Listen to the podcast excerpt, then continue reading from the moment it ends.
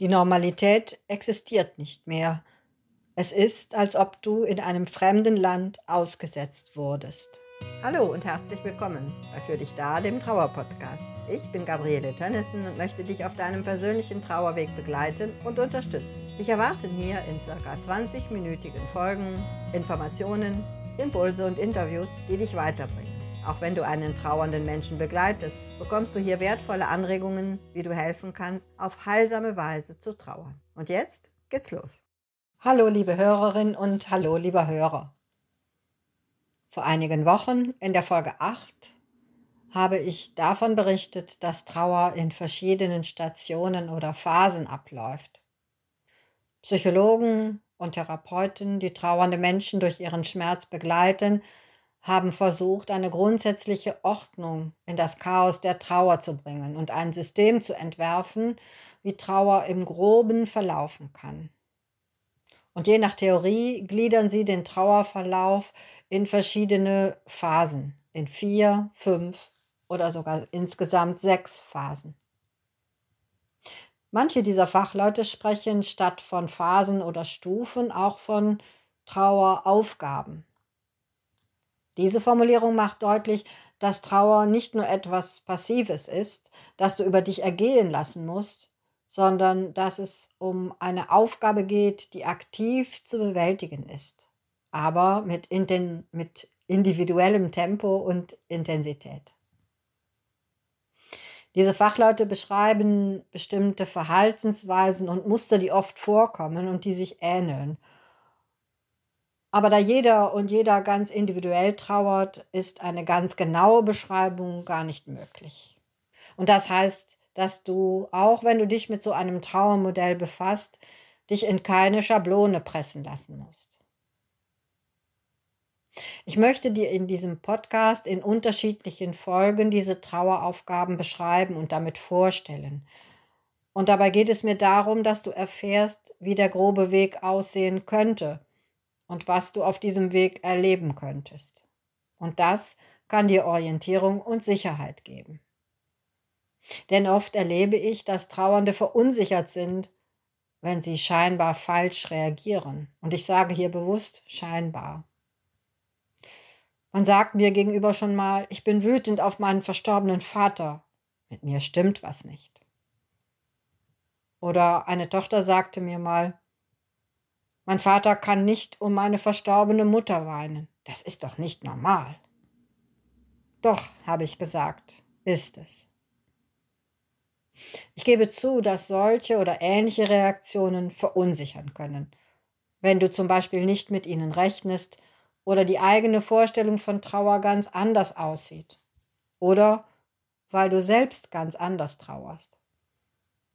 Trauer hat eben ganz viele Gesichter und diese alle sind, wenn man dieses Wort denn verwenden möchte, normal in der Trauer. Jeder und jeder von uns reagiert halt anders auf einen Verlust. Und alle Gefühle, zu denen man fähig ist, können sich in der Trauerzeit melden. Und ob jemand weint oder nicht, das sagt nicht darüber aus, ob oder wie tief jemand trauert. Aber wenn du trauerst, oder jemanden begleitest, der in Trauer ist, dann kann es dir eine große Hilfe sein, wenn du ein wenig mehr über die Trauer in allgemein erfährst. Und deshalb ist es gut, dass du hier bist. Heute geht es um den zweiten Teil der Trauer, sozusagen um die zweite Traueraufgabe. Das ist die, die auf den ersten Schock unmittelbar nach Eintreten des Todes oder Erhalt der Todesnachricht folgt. Und damit geht es gleich nach der Musik weiter.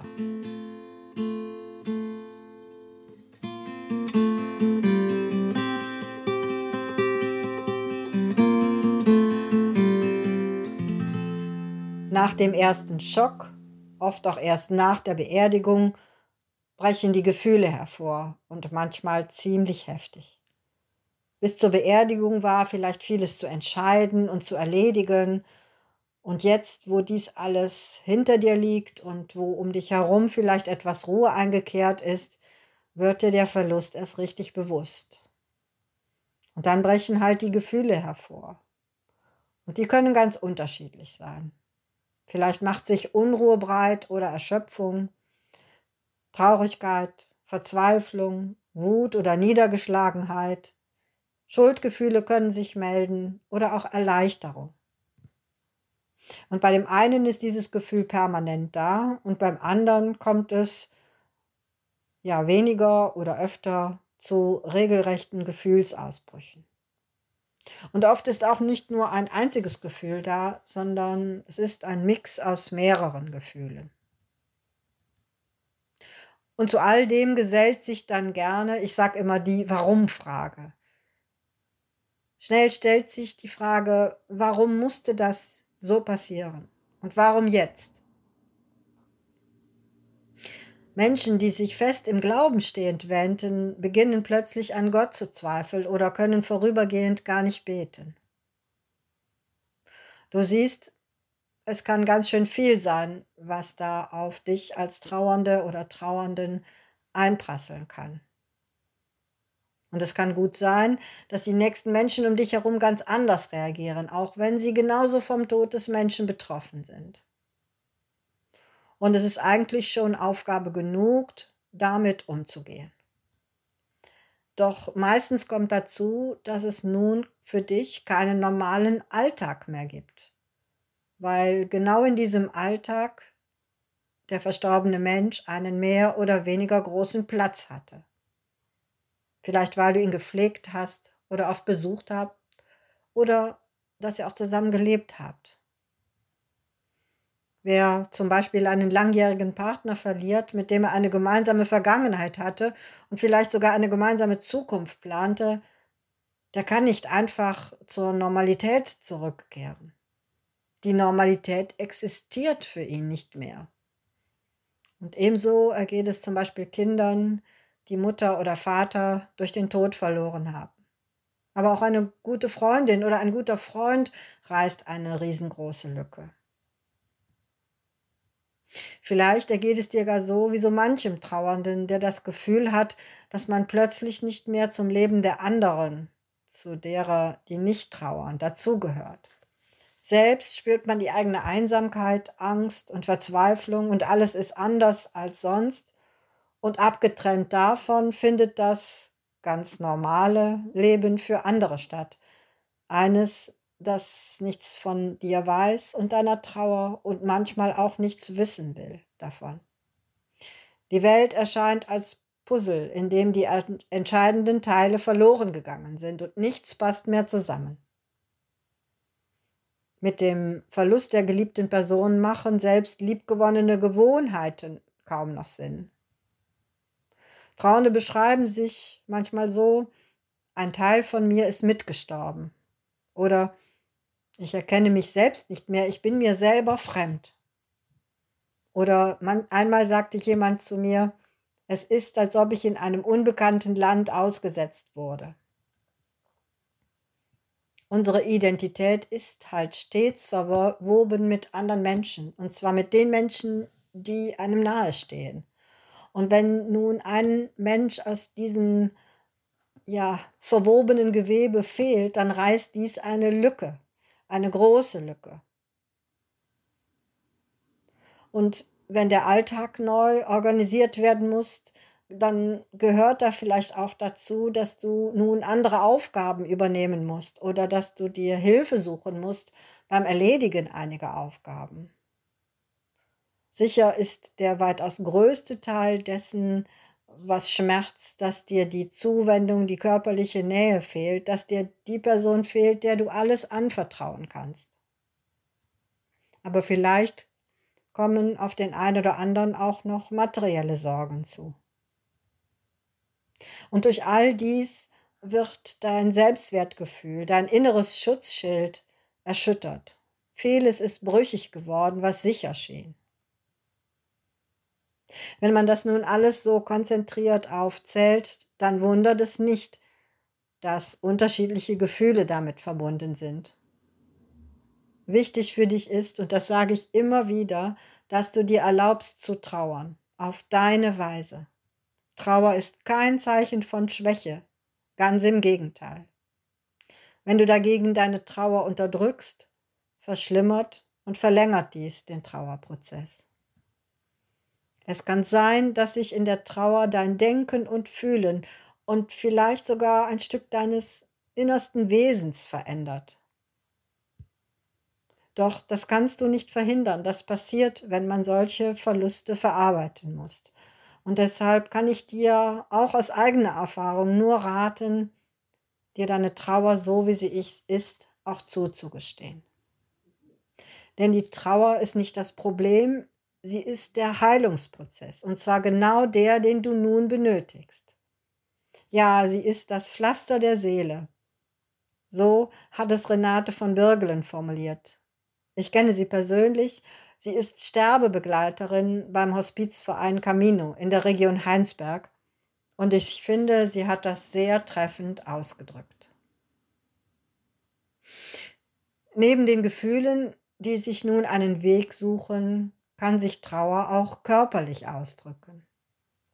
Kopfschmerzen, Rückenschmerzen sind oft die Folge, aber auch Magen und Darm können rebellieren. Appetitmangel oder Heißhunger kann sich einstellen. Schlafstörungen und Müdigkeit können auftreten. Sogar ein beklemmendes Gefühl in der Brust, Herzrasen und Kurzatmigkeit können die Folge sein. Trauer schwächt äh, allgemein das Immunsystem und so können auch vermehrt Infektionskrankheiten auftreten. Wenn bei dir solche Symptome auftreten, dann ist es wichtig, dies von einem Arzt abklären zu lassen. Wichtig ist, all dies oder einiges von dem, was ich aufgezählt habe, kann auftreten, es muss aber nicht. Ich möchte dich mit meiner Aufzählung nicht beunruhigen oder ängstigen. Ganz im Gegenteil, es ist eher wie mit dem Beipackzettel von Medikamenten. Die Nebenwirkungen sind dort aufgeführt, damit man sie, wenn sie auftreten, einordnen kann und angemessen reagieren kann. Neben dem, was in dir vorgeht, erlebst du auch die Reaktionen der Menschen um dich herum. Die derer, die um denselben Menschen trauern wie du und die derer, die kaum oder nicht betroffen sind. Wenn du über deine Gefühle reden kannst, dann kann es sehr hilfreich sein, dich mit anderen Betroffenen auszutauschen. Wenn du allgemein offen mit deiner Trauer umgehst, hilfst du anderen, dich zu verstehen und sich dir gegenüber so zu verhalten, dass es dir gut tut.